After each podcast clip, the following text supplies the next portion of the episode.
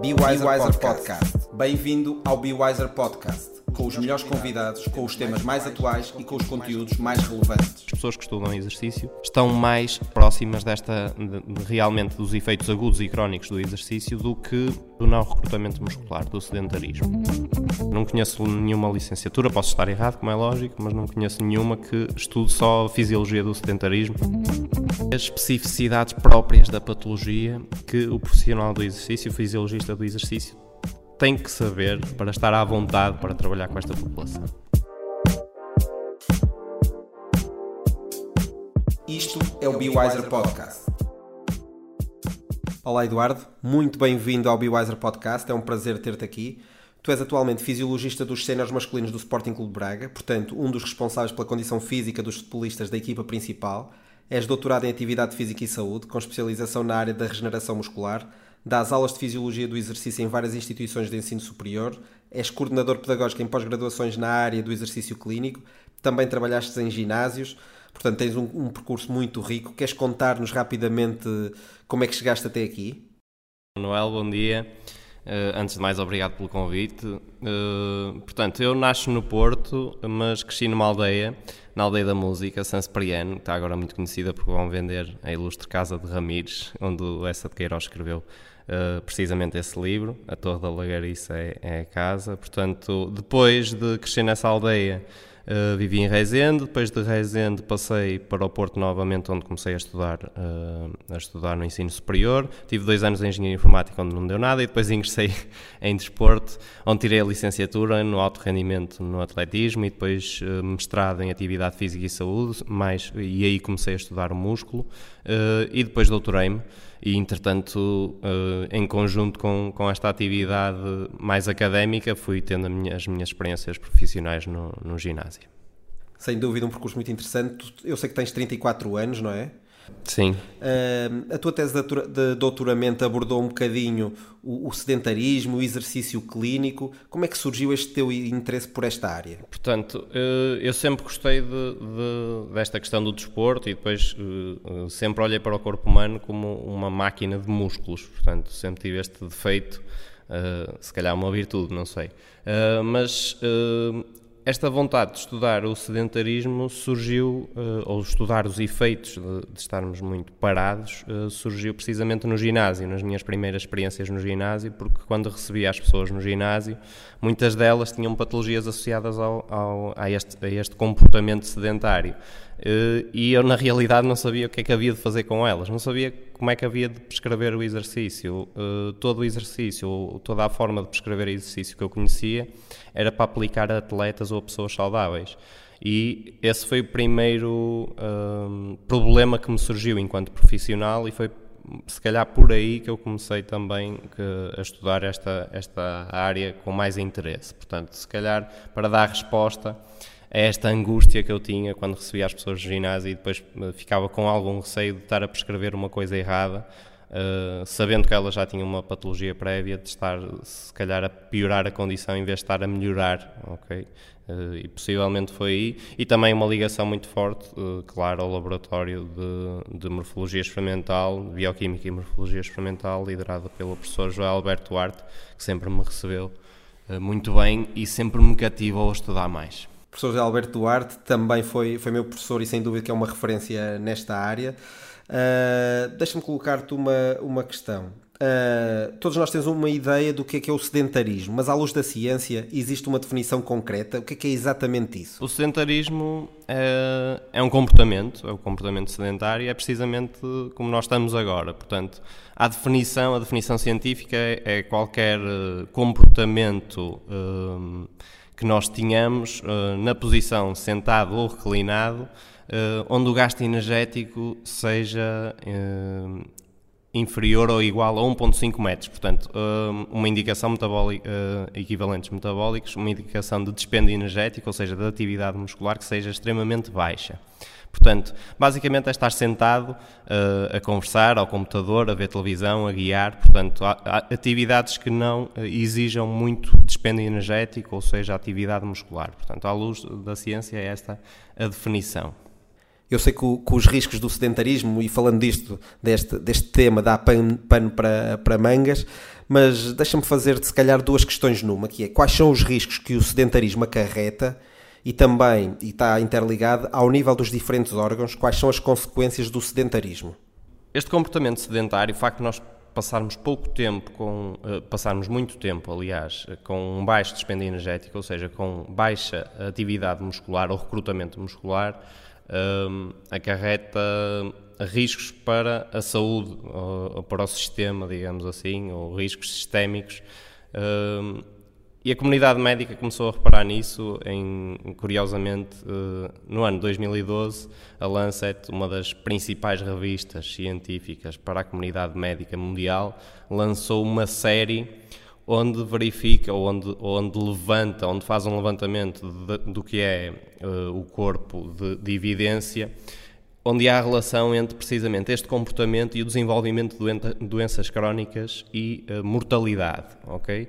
Portanto, a comunidade médica percebeu que ser sedentário, ou seja, passar muito tempo parado, se relaciona muito com o desenvolvimento de doenças e com mortalidade por todas as causas. Portanto, um, ehm, os riscos do sedentarismo são precisamente estes. Portanto, começarmos a criar aqui um ambiente orgânico muito favorável ao desenvolvimento de doenças e à morte prematura. Portanto, ser sedentário está relacionado com este risco e, claro, isto tem um impacto enorme na, ao nível do, dos diferentes órgãos um, e as principais consequências deste comportamento é que os órgãos começam a perder a sua capacidade funcional e começa a haver um ambiente e a desenvolver-se um ambiente sistémico que é propício ao desenvolvimento ou à falência de, de, diferentes órgãos. Ok? Começamos a engordar um bocadinho. Uh, uma das principais ideias científicas é que a gordura intravisceral, aquela que está, aquela que está junto das, dos nossos principais órgãos,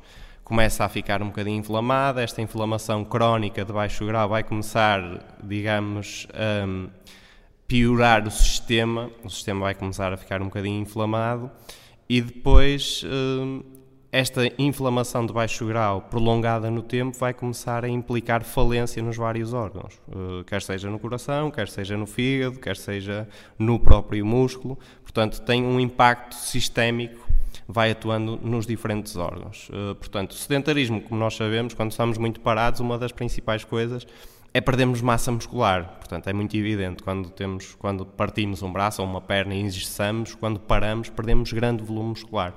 Portanto, esse é um dos principais efeitos, ou pelo menos o efeito que eu dou mais relevância, porque eu estudo o músculo e gosto sempre de olhar para o músculo, mas como vemos esse efeito no músculo, também podemos transferir este efeito eh, não digo literalmente, mas transferir este impacto negativo para a funcionalidade dos outros órgãos, principalmente do coração essa tua resposta leva-me aqui a, a, a, outro tema que é fala-se muito do benefício do exercício, uh, muito mais do benefício do exercício do que propriamente das consequências do sedentarismo.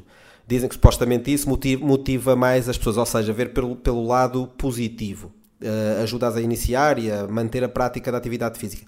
Tu concordas com esta abordagem? Pois, é, é, é curioso porque eu, durante as aulas e, e durante estes últimos anos, onde tenho falado da fisiologia do exercício, ou seja, dos efeitos do, do exercício e do treino uh, aos, aos, meus alunos, uh, vou reparando que há cada vez mais uh, interesse precisamente pelos riscos do sedentarismo. E curiosamente, durante a minha prática profissional, quando trabalhava em health clubs, em ginásios, eu percebia que as pessoas aderiam mais ao exercício, curiosamente, quando eu falava dos riscos delas não fazerem exercício porque os benefícios do exercício são subejamente conhecidos. Toda a gente sabe que fazer exercício e ter uma boa alimentação faz bem. Mas pouca gente, pouca, na realidade, pouca gente adere ao exercício por este motivo. Senão as, as taxas de dropout nos ginásios, por exemplo, não eram tão elevadas. Eu acho que, eh, se calhar, deveríamos começar a abordar mais os perigos, como se faz com o tabagismo, ok? Uh, é um bom exemplo e lembrei-me agora disso por causa das imagens. Agora as, as, os maços de tabaco têm aquelas imagens horríveis de, dos efeitos negativos que provoca e se calhar a comunidade uh, profissional associada ao exercício, os fisiologistas do exercício que estão a trabalhar nos ginásios, os personal trainers, um, ou, ou, as pessoas que, que, prescrevem o exercício, se falarem um bocadinho mais e se derem um bocadinho mais de destaque realmente aos perigos de, ser, de sermos sedentários e aos riscos que acarreta este comportamento, se calhar a pessoa vai para casa e pensa um bocadinho mais a sério uh, nesta, nesta, neste seu comportamento e, e se calhar começa a tentar evitá-lo ainda mais. Porque lá está, os benefícios toda a gente sabe que faz bem. Agora, se eu pensar, ah, vou para casa, vou ficar sentado a ver televisão, mas se eu continuar e se ficar uma, uma semana, por exemplo, uh, muito tempo neste comportamento, eu começo a, a perder as, as, uh, a minha massa muscular, começo a aumentar a minha, a minha gordura, começo o meu coração, ou começo a aumentar um bocadinho esta inflamação crónica, e a pessoa a mim parece-me que se calhar entusiasmaria mais a pessoa, levava a pessoa mais a agir para combater os efeitos nefastos do que ficar a pensar, não, amanhã vou ao ginásio porque depois vou ficar com mais massa muscular ou vou me sentir melhor. O que também leva as pessoas a fazer, mas da minha experiência no ginásio, acho que a pessoa pensa mais no, no mal que faz do que no bem que faz. Portanto, seria se calhar uma estratégia, não é muito comum, eu, eu compreendo, mas se calhar é uma estratégia mais eficaz para chamar a atenção à, à própria pessoa de que tem que fazer exercício. Pois, também acho, acho que essa abordagem pode ser eh, interessante. Uh, e deixa-me colocar-te aqui outra questão.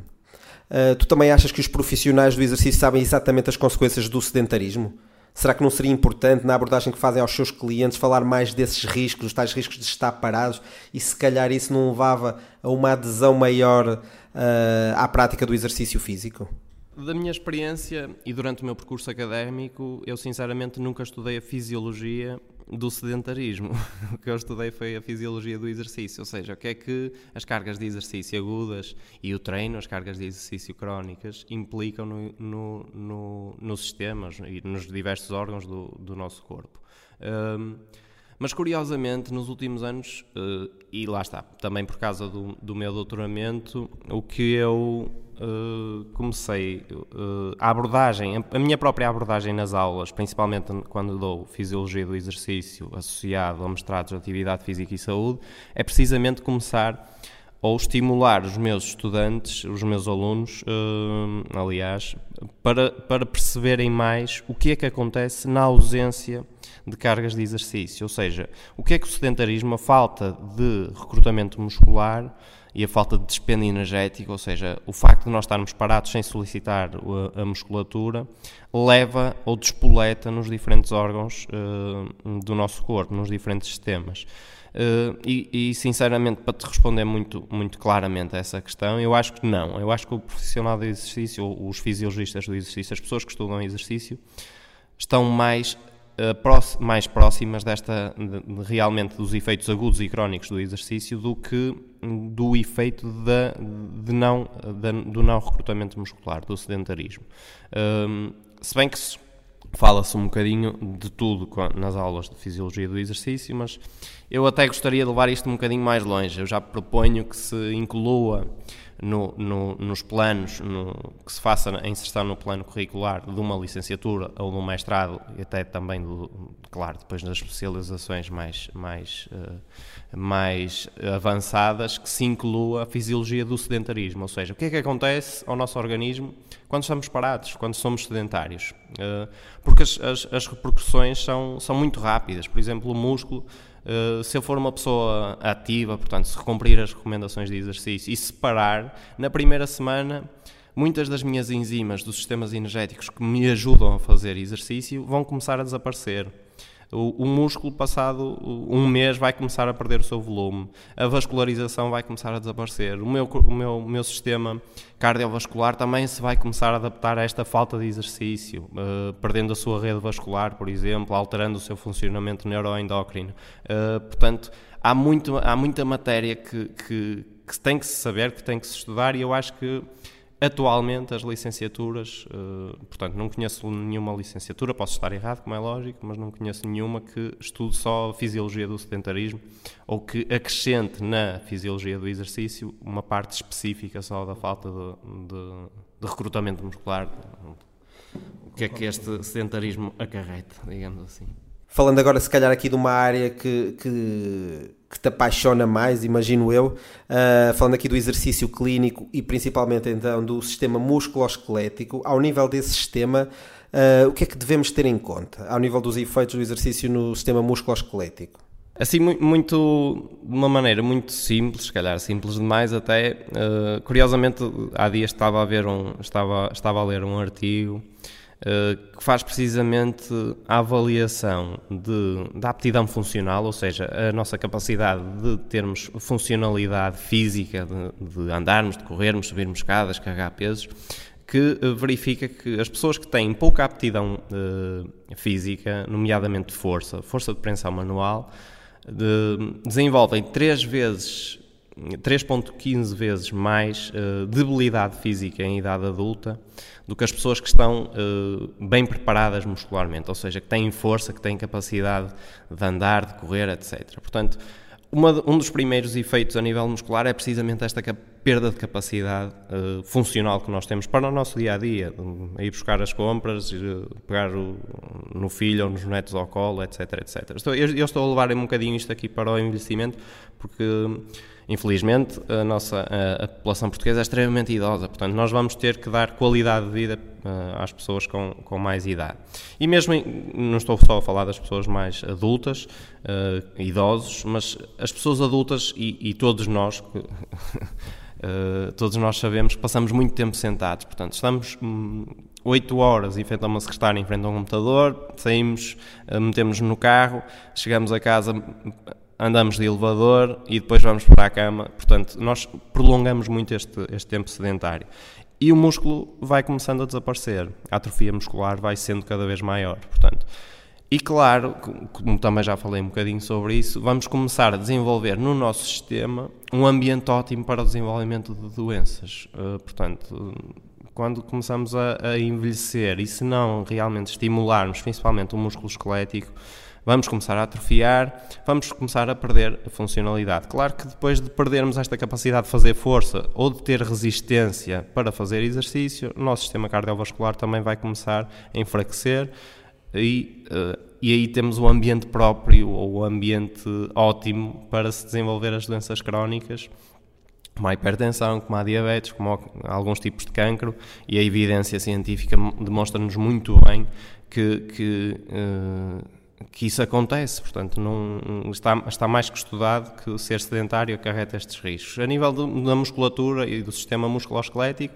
vamos perdendo capacidade, vamos perdendo também qualidade de vida, porque quando não conseguimos fazer força e quando não estamos bem fisicamente, perdemos qualidade de vida, começam-nos a doer as articulações, principalmente os ligamentos, e alguns tendões vão também começando a perder a sua elasticidade e a sua capacidade de resposta, começam a desenvolver algumas artrites que passam a artroses, portanto, tudo implica uh, e, no fundo, altera a nossa qualidade de vida e, e a nossa propensão à doença. Vamos agora fazer uma pausa rápida para lhe falar de duas formações que lhe poderão interessar. Uma é a reabilitação do ligamento cruzado anterior da lesão à performance com o Bernardo Pinto, que é um jovem fisioterapeuta que tem investido muito na investigação na área musculoesquelética, tendo sido inclusivamente coordenador do departamento clínico do Belenenses. Nesta formação, vai conseguir, por exemplo, construir e conduzir um processo de reabilitação individualizado após ligamentoplastia do ligamento cruzado anterior, e ressalva aqui o individualizado porque protocolos existem alguns, mas mais importante é conseguir adaptá-los ao seu cliente. E vai conseguir também desenvolver competências ao nível da prescrição de treino, abordando a importância da mobilidade, periodização e regulação de carga de treino, segundo as condicionantes motoras e a relação entre a tarefa, o trabalho analítico e funcional Portanto, esta formação promete. A outra formação que lhe queria falar é o treino funcional FT Coach com o Gabriel Jorge, que é uma certificação internacional e que traduz uma nova abordagem ao treino funcional. Sobre esta formação, uh, vou dizer-lhe apenas que já tem mais de 45 edições e que tem uma das avaliações mais altas de todos os cursos BioWise, portanto não haverá muito a dizer mais. Esta e, outra, e a outra formação que lhe falei poderá conhecê-las melhor em www.bewiser.com. Vamos agora voltar à conversa com o Eduardo Teixeira. Tu falavas em artrites e artroses uh, e os exercícios obviamente vão ser adequados o mais possível às pessoas com estas condições. Uh, mas além dos efeitos dos exercícios, o pós-treino também é importante, não é? Não será, não será que os profissionais devem estar atentos à pessoa, como é que ela se sentiu depois do exercício, houve algum desconforto, até para preparar a sessão seguinte, fazer um telefonema, saber como ela está, isto tudo até se calhar ajudaria à adesão da pessoa ao exercício. Concordas? Sim, concordo contigo. E, eh, se bem que agora o, o, o, panorama atual mudou muito, mas na altura, quando eu comecei a trabalhar no ginásio, uh, no início do século, do século XXI, uh, portanto, anos 2000, 2001, 2002, por aí, Uh, tinha-se ainda muito aquela, aquela cultura de ginásio de a pessoa vai ao ginásio e tem que fazer exercícios com alguma intensidade, e, ah, muitas vezes com muita intensidade, para perceber o que é que é o ginásio, o que é que é o treino, uh, e muitas vezes desconsidera-se precisamente os efeitos do exercício. O exercício é uma agressão. O exercício agride o nosso sistema. Portanto, nós começamos a hiperventilar, a nossa frequência cardíaca aumenta, começam-nos a doer os músculos, as articulações, portanto começamos a mexer em coisas que estavam paradas e precisamente as pessoas que são sedentárias e que têm um comportamento sedentário muito, durante muito tempo estão descondicionadas. Eh, e muitas vezes nessa altura e nessa cultura que eu estava a referir, eh, exagerava-se na carga do exercício, portanto, exagerava-se na agressão que se dava à pessoa. E o exercício, sendo uma agressão, tem repercussões. E é precisamente esta fase pós-exercício onde o profissional do exercício, o fisiologista do exercício, deve estar mais atento, deve perguntar à pessoa como é que se sente, se sente dor, se sente dor ao toque, se sente dor à palpação, se sente dor ao movimento, se ficou muito estressada depois do exercício, se conseguiu lidar muito bem com a carga de exercício que lhe foi dada, porque, por exemplo, a musculatura esquelética, quando nós fazemos um exercício inabitual ou inespecífica, ou seja, alguma coisa que nós não estamos habituados a fazer, nós sentimos aquelas dores pós-exercício. No dia a seguir já conseguimos sentir algum desconforto. Passado dois dias, normalmente é quando sentimos maior desconforto do, ou temos dor ao toque ou à palpação. Isso significa que o nosso músculo está inflamado. Nós realmente agredimos a musculatura de uma determinada ordem ou de uma determinada intensidade que provocou o desenrolar ou desenvolver de uma ação inflamatória regenerativa, portanto, e a primeira ação é, é precisamente a, a fase pró-inflamatória. Nós inflamamos o músculo e nós temos dor, naturalmente, como em, em qualquer estado inflamatório. A primeira fase, a pró-inflamatória, é precisamente uh, a fase em que nós sentimos dor. Portanto, esta questão da, da que tu estavas a referir da, da, da fase pós-treino é extremamente importante. Nós precisamos de saber em que fase de, de, deste processo regenerativo muscular é que está a pessoa, se ela já está ótima para receber outra carga de exercício, ou se na sessão em que ela nos aparece à frente, ou quando se encontra connosco no ginásio, se nós percebermos que ainda há muita dor ao toque ou à palpação, que os, os músculos ainda estão um bocadinho inchados, se calhar diminuirmos um bocadinho a carga, arranjarmos outras alternativas como dizer à pessoa para ir, para ir à piscina, para termos um ambiente de hipogravidade simulada, por exemplo, para ajudar um bocadinho a mexer, mas sem dar grandes cargas, porque na, na realidade o que nós queremos fazer é otimizar a recuperação. Uh, é precisamente essa área que mais, que mais me apaixona e que agora tenho a oportunidade de fazer no alto rendimento, na, como fisiologista do Braga. Uh, tenho a oportunidade de dar mais destaque a esta, esta fase da, da, recuperação, que é extremamente importante e que os profissionais de exercício nos ginásios deveriam, deveriam estar atentos e estão. Eu acho que cada vez mais temos esta, temos esta cultura de, de estar atento à recuperação.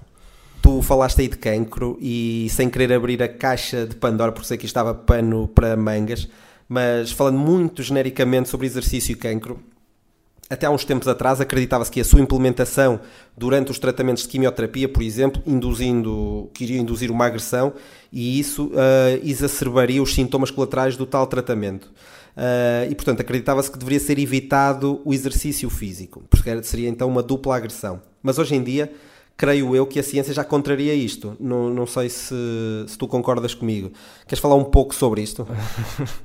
Sim, eh, posso falar um bocadinho, se bem que não é a minha área de especialização e como tu dizes, o cancro exercício clínico no, na, nas, nas, neoplasias é realmente uma caixa de Pandora, portanto a especificidade é tanta e as neoplasias são tão diferentes, as sólidas, as líquidas, são tão diferentes e os métodos de tratamento são tão diferentes que é preciso ter é preciso ter uma especialização muito, muito, muito focada. portanto, quando estamos a falar das neoplasias. Mas realmente, no início deste século também, começou-se a usar o exercício como um coadjuvante terapêutico em alguns tipos de cancro ok? Uh, antes pensava-se que realmente o exercício iria ser uma agressão muito grande e que as pessoas com esta, com esta patologia iriam ter muita dificuldade nesta capacidade de se adaptar a mais uma agressão, mas realmente agora uh, o que se começa a perceber é que o exercício, mesmo durante a fase de tratamento, a fase em que há uma intervenção farmacológica ou uma intervenção terapêutica por radioterapia, quimioterapia, o que, o, que se, o que parece despolutar é que realmente as pessoas conseguem uh, responder de maneira mais adequada ou sentirem-se melhor ou não sentirem tantos efeitos nefastos desta intervenção farmacológica uh, ou terapêutica se fizerem exercício. Portanto, há cada vez mais evidência uh, a indicar os efeitos benéficos do exercício na resposta ao tratamento uh, às diferentes patologias. Deixa-me deixar aqui só uma ressalva que uh, eu tenho prazer, eu tive prazer de trabalhar com, com a Luísa Miranda, a doutora Luísa Miranda. Ela realmente é expert, pelo menos no meu conhecimento, nesta área e tem excelentes trabalhos uh, publicados com uh, neoplasias em crianças e com intervenção de exercício. Portanto, um, esta área do, do cancro é preciso realmente ter um grande conhecimento e a Luísa sem dúvida que o tem e tem uh, artigos muito interessantes sobre esta interação um, e que realmente começou a nascer agora uh, a partir do século, a partir do, dos anos 2010, 2011, portanto se quiserem saber um bocadinho mais sobre, sobre essa área, uh, a Luísa Miranda é sem dúvida uma referência. Pois, como dizia bem, nesta área há, há muitas especificidades e claro que temos que, que estar atentos Uh, e, portanto, se calhar isso leva-me à próxima questão, que é quais são os pressupostos? Nós devemos estar atentos, por exemplo, a trabalhar com diabéticos. Eu sei que, que até a escolha das meias são importantes no exercício da pessoa com esta condição, correto? Sim, sim. Uh, lá está. Esta, esta questão da especificidade das diferentes patologias foi precisamente o que me apaixonou por esta temática. E, na realidade, os diabéticos também são uma população uh, muito interessante de se trabalhar e porque porque a diabetes é uma, é uma doença muito prevalente e, e infelizmente, uh, uh, o futuro não, não parece nada risonho, portanto, parece que cada vez vai haver, vão haver mais pessoas com, com a diabetes e realmente trabalhar com diabéticos é extremamente. Uh, uh, entusiasmante, não só pelos efeitos que o exercício tem uh, como coadjuvante terapêutico, portanto, trabalhar com diabéticos, fazer ou, ou, colocar os diabéticos a fazer exercício tem efeitos muito interessantes. Uh, e já agora posso, passo também, posso também falar da minha experiência enquanto colaborador do Diabetes em Movimento, digamos assim. Tive, tive a sorte e o privilégio de trabalhar com o Romeu Mendes, que tem tem este programa de exercício físico na diabetes, o Diabetes em Movimento, onde se googlarem, passa a expressão, uh, vão encontrar uh, a página deste, deste programa, que é extremamente importante e interessante, porque põe, coloca as pessoas com diabetes a fazer exercício e realmente quando estamos a, a trabalhar com diabéticos temos de ter uh, algumas preocupações, por exemplo, saber qual é o nível glicémico da pessoa e se a pessoa pode fazer mediante o seu nível glicémico, se pode fazer exercício ou se deve parar o exercício. Portanto, temos sempre alguma preocupação antes de começarmos as sessões de exercício de perguntar à pessoa se mediu ou se não mediu a sua glicemia e se estiver entre os valores uh, corretos, eh, entre 100, 300, 250, a pessoa pode fazer. Se estiver abaixo ou acima deste, destes limites, uh, temos que esperar uh, e a pessoa tem que comer qualquer coisa se estiver abaixo de 100 ou esperar que a glicemia normalize se estiver muito alta.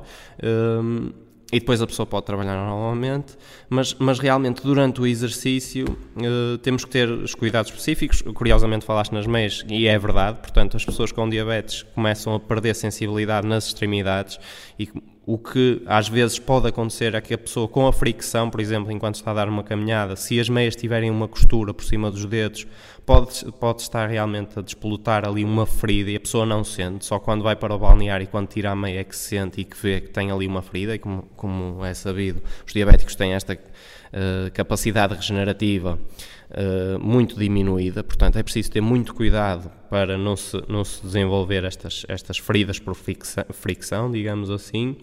Outra coisa eh, curiosa com os diabéticos, por exemplo, é muitas vezes nós, quando estamos a prescrever exercício e quando queremos controlar a intensidade do exercício, olhamos para a frequência cardíaca. É um dado extremamente simples de se retirar e, e que nos permite uh, verificar se a intensidade do exercício está a ser adequada.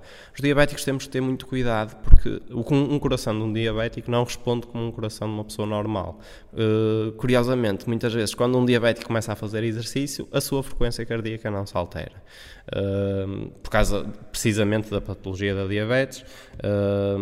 A, cardioneuropatia diabética interfere uh, nesta funcionalidade cardíaca e aquilo que nós tínhamos por certo a trabalhar com uma pessoa saudável uh, não se verifica a trabalhar com diabético. Portanto, lá está, mais uma vez, especificidades próprias da patologia que o profissional do exercício, o fisiologista do exercício, tem que saber, portanto, tem que, tem que estudar a patologia primeiro e depois perceber esta interação entre o exercício e a própria patologia para estar à vontade para trabalhar com esta população. Estavas a falar aí dos pressupostos então de trabalhar com diabéticos e, e se falarmos de hipertensos, eles também podem fazer exercício físico? Sim, os hipertensos podem fazer exercício, claro que também têm pressupostos a seguir, uh, mais uma vez, uh, uma população específica. E, e realmente uh, uma população muito interessante de se trabalhar também, porque o exercício realmente tem um efeito muito interessante nesta população e nesta patologia e na reabilitação cardíaca. Aliás, um dos principais campos de estudo do século passado, nos finais do século passado, foi precisamente esta interação na, uh, do exercício com a, uh, as doenças cardiovasculares. Uh, e, e, realmente o exercício tem um efeito extraordinário, benéfico, nesta, nestas, nestas populações. É claro que também temos pessoas que não respondem ao exercício e também é preciso dizer isso. Há pessoas que não respondem ao exercício, que são uh, os non-responders, e cada vez há, há, mais artigos a indicar que há pessoas que não respondem ao exercício, que fazem exercício, mas o exercício não tem efeito nelas. Portanto, uh, aquele, aquela ideia de que o exercício faz bem a toda a gente e faz bem a tudo não é bem assim, portanto temos de estar atentos também a estas, estas particularidades. Os hipertensos também, como os diabéticos, também temos de ter estes cuidados de trabalhar dentro dos limites da tensão. Naturalmente temos que medir a tensão um diabético antes do início da, da sessão, verificar se houver sintomatologia durante uma sessão de exercício, eh, tentar perceber porque se a pessoa lhe dói a cabeça ou se está com tonturas, tentar verificar o que é que está a passar. Normalmente pedimos à pessoa para parar, medimos outra vez as tensões, verificamos uh, se ela está dentro dos limites aceitáveis para se fazer exercício e, e e, portanto, também é muito interessante verificar que o exercício, dois, três meses de exercício, começa a, realmente a ter o efeito benéfico que é ou, ou, dar aquele efeito de normotensão, ou seja, as pessoas ficam normotensas uh, regularizam a sua tensão. Curiosamente, também uh, trabalhei com, com Alberto Alves, portanto, o, o, meu colega, quem deixo também um abraço uh, desde já. Uh, ele tem um, um, um, projeto financiado pela FCT, o Enrich, e ele está a estudar precisamente o efeito do exercício aeróbio em pessoas com hipertensão resistente ok? Não se, portanto, já, já passou para um nicho dentro dos hipertensos e, mais uma vez, ressalvo esta especificidade. Portanto, temos pessoas que são resistentes à intervenção uh, farmacológica para, para tratar a diabetes e ele está precisamente a estudar os efeitos do exercício nessa população e tenho a certeza que vai ter resultados, resultados também muito interessantes. Estamos a falar de populações especiais e tu falaste há pouco também nas pessoas mais velhas, portanto, deixa-me colocar-te a questão do, do, exercício no envelhecimento. O que é que devemos ter em conta nas patologias, por exemplo, demenciais ou nas alterações neurodegenerativas? Sim, exatamente.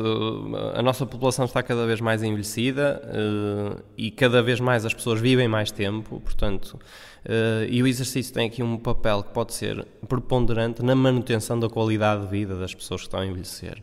E na realidade uh, há cada vez mais, com o envelhecimento naturalmente, casos de, de demência, demência vascular ou neurológica, uh, que normalmente culminam com o desenvolvimento de doenças como o Parkinson como, e mais frequentemente ou com maior incidência o Alzheimer e realmente é uma área de, de interação, exercício e, e, doenças neurodegenerativas também extremamente interessante. Uh, porquê? Porque o exercício e aqui temos um bocadinho de olhar de outro prisma para o exercício. O exercício na interação com as doenças neurodegenerativas, o que vai fazer não é uh, melhorar uh, a patologia. O que vai fazer o exercício é retardar o efeito da patologia. Portanto, quando, quando eu tenho alguma patologia neurodegenerativa já em idade avançada, se eu fizer exercício, portanto, a intensidade da degeneração provocada pela patologia vai ser muito menor. E aqui temos que olhar, precisamente, temos que olhar para, para a interação exercício-patologia deste prisma. Eu não vou buscar ao exercício, se calhar, um meio coadjuvante terapêutico, mas eu vou fazer exercício para travar o avanço da doença, ok? E muitas vezes quando estamos a medir esta interação, temos que olhar e partir deste pressuposto, ok? A pessoa não vai ficar uh, completamente uh, curada, digamos assim, ou a ideia não é curar uma patologia, mas é travar o avanço desta patologia. eu também conheço, curiosamente, a Dina, a Dina Sampaio, assim a doutora Dina Sampaio, mando-lhe um beijinho também, que está a trabalhar que tem um projeto financiado que chama Body and Brain, Uh, portanto, que estuda precisamente uh, esta, esta interação entre o exercício e as doenças neurodegenerativas. Portanto, também um, um projeto muito interessante que está, que está a iniciar-se agora.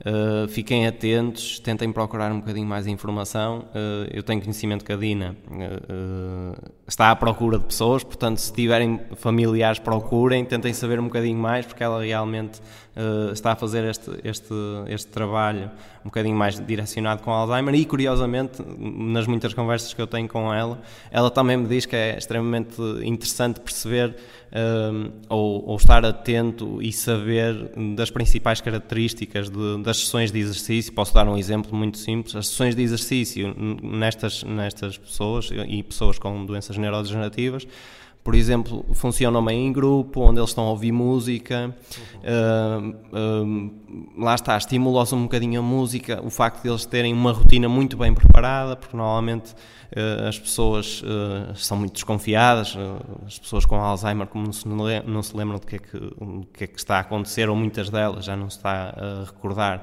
se houver uma rotina muito bem preparada, com música e, e uma rotina onde as pessoas se, sintam confortáveis, a adesão é muito maior.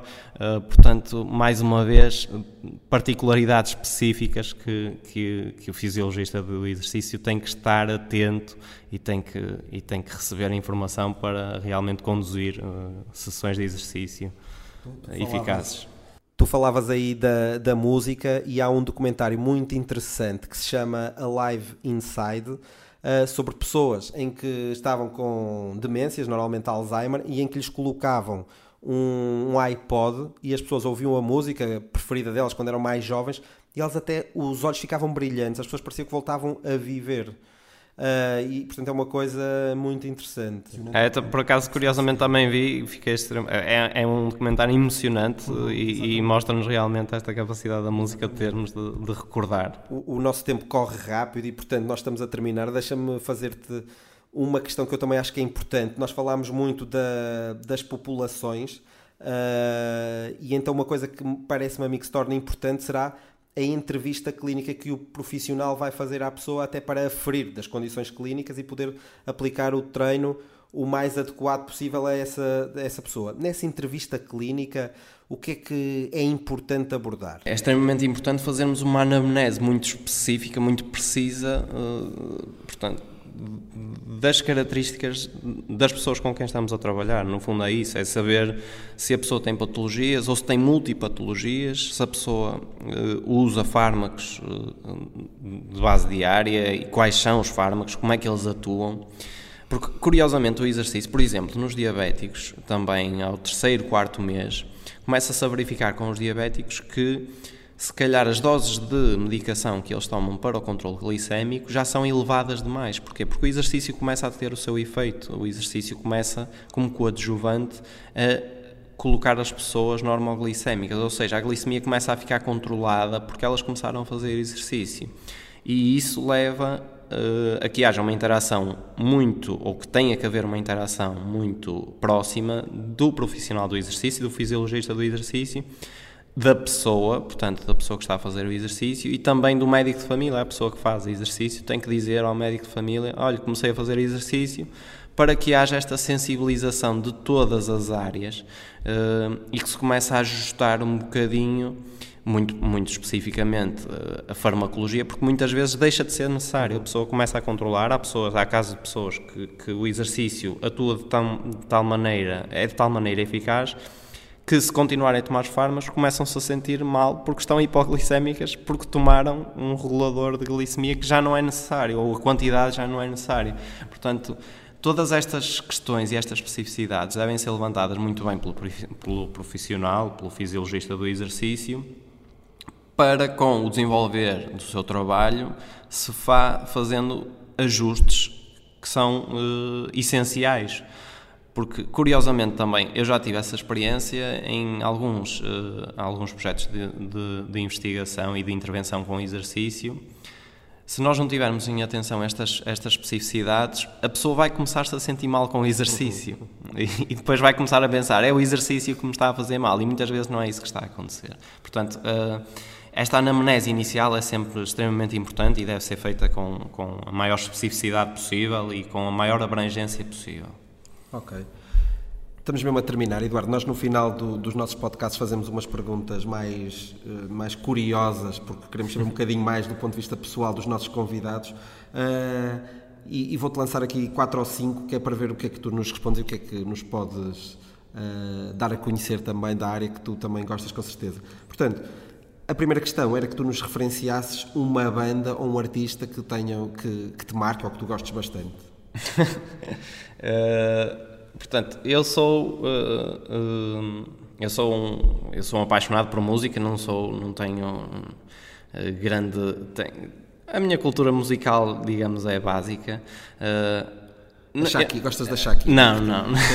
Também. Gosto mais de a ver do que a ouvir, mas eu gosto um bocadinho de tudo. Eu gosto de fado, gosto de música africana, gosto de bonga, gosto de música cabo-verdiana, uh, gosto de, de, house, gosto de rock. Portanto, eu gosto de muita coisa. Uh, gosto de música uh, clássica. Portanto, eu nasci na aldeia da música, isso ainda vem daí. Eu, eu gosto de ouvir um bocadinho de tudo. Se me perguntares qual é o teu artista favorito, eu infelizmente eu gostava de ter um artista favorito eu gostava de dizer eu te, gosto é deste e, e tenho posters e compro todos os álbuns mas uh, eu sou um bocadinho eu flutuo como me sinto é okay. depois encontro música que gosto de ouvir mas mas não posso claro deixar de nomear, de nomear os Radiohead por exemplo uhum. os Zero Seven que também ouço com, com muita regularidade uh, Camané, por Muito exemplo. Portanto, Já são alguns. Exato. E existiu alguma música que em alguma altura da tua vida te tenha marcado? Um desgosto amoroso, por exemplo? uh, as músicas. Uh, há sempre músicas que me marcam, mas e depois quando eu as ouço mais tarde, eu lembro. Ui, esta música uhum. marcou-me aqui uma, uma, uma, um período da minha vida. Uh, assim, uma música que, que, me tenha marcado que eu consiga dar como, como exemplo, uh, talvez um álbum, se calhar, o Bodily Function. Uh, foi um álbum que, que, me marcou e, e Difez também me marcou muito, portanto o grupo, os Difez também me marcou muito uma fase uma, da minha vida, a Lauren Hill também, se calhar mais ligado aos desgostos amorosos, os primeiros, uh, Bob Marley, claro, também me marcou. Portanto, uma música específica acaba por ser mais difícil. Mais difícil, sim, okay. sim. E o livro que tu já tenhas oferecido mais vezes, lembras-te? Ou o livro que tenha mais marcado a ti, por exemplo, que normalmente depois são aqueles que nós oferecemos também. Um, tenho um, um, dos livros que mais me marcou uh, foi, uh, foi As Intermitências da Morte de, de José Saramago. E, e curiosamente, esse livro marcou-me porque foi muito difícil para mim ler o livro. Foi um livro que eu tive a ler. O livro não é muito grande, mas eu demorei muito tempo, mais tempo que eu era suposto, ler o livro. E quando cheguei ao fim, fiquei absolut, absolut, absolut, absolutamente desculpem, rendido ao livro porque eu testei o livro durante o percurso de leitura e quando cheguei ao fim percebi, uau, que livro espetacular. Nunca pensei que o livro iria acabar assim. E depois também eu ofereci, e gosto sempre de, de falar, porque foi, um real, foi realmente um livro que me surpreendeu muito, muito, muito, muito. São os melhores, não é? São. Uh, e um filme que te tenha marcado também? O filme que mais marcou foi, foi uh, A Vida Bela com, com Roberto Benini, uh, um clássico do cinema, mas que me marcou muito porque na altura uh, a, minha, a minha situação familiar estava um bocado conturbada e eu quando vi aquele filme fiquei completamente apaixonado pelo filme e é um filme de referência para mim. Depois, quando era mais adolescente, marcou-me também o, o Matrix. Uhum o primeiro, depois os outros não gostei nada, uh, ou gostei menos, se calhar. Uh, mas o primeiro Matrix também me surpreendeu. E agora, mais ultimamente, The First Grader, uh, que é um filme sobre um idoso africano que aos 84 anos vai para a escola primária e quer aprender e, e, que depois é um filme baseado numa história real que depois desenvolve uma série de, de, de ações políticas e, e, que chega à ONU e que realmente uh, olha para os idosos como crianças e que que eles também têm direito a estudar. Portanto, é um filme muito interessante sobre a história de um idoso que tenta e que recupera o seu lugar na escola, na escola primária. Okay. Repete só o nome do... do... The First Grader. Um... The First Grader, ok. A, sua, a sua tradução para português já não me lembro. Mas nós procurando por The First Grader, de certeza que encontramos. Por último, uma aplicação que não dispenses. Tu estás no mundo do desporto, eu vou tentar adivinhar qual é. Normalmente a malta do desporto tem o WhatsApp, que é a aplicação que mais utiliza. Acontece isso contigo ou nem por isso?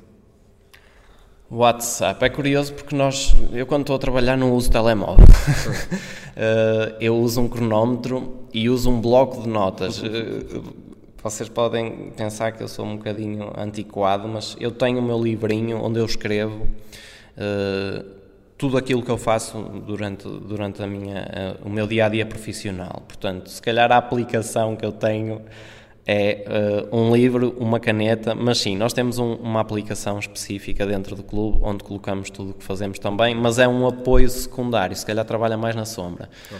Uh, mas sim, o WhatsApp também é muito utilizado, mas não é a aplicação, e como te digo, eu tento não utilizar o telemóvel quando estou a trabalhar. Uhum. Gosto mais de olhar nos olhos das pessoas do que estar a olhar para, para o telemóvel. Muito bem. Eduardo, chegamos ao fim. Eu acho que foi um podcast muito rico, há aqui muito conteúdo para depois aproveitarmos. Deixa-me só dar nota que nós estamos a gravar isto por volta das 7h30 ou 8 da manhã. O Eduardo fez o favor uh, de vir ter connosco para ir já correr para Braga. Uh, portanto, muito obrigado pela tua, Nada, pela tua disponibilidade e foi um privilégio ouvir-te. Obrigadíssimo. Antes de irem embora, se tiverem sugestões de melhoria ou de pessoas a entrevistar, podem fazê-lo para o e-mail podcast.bewiser.com. Encontramos no próximo episódio. Até lá.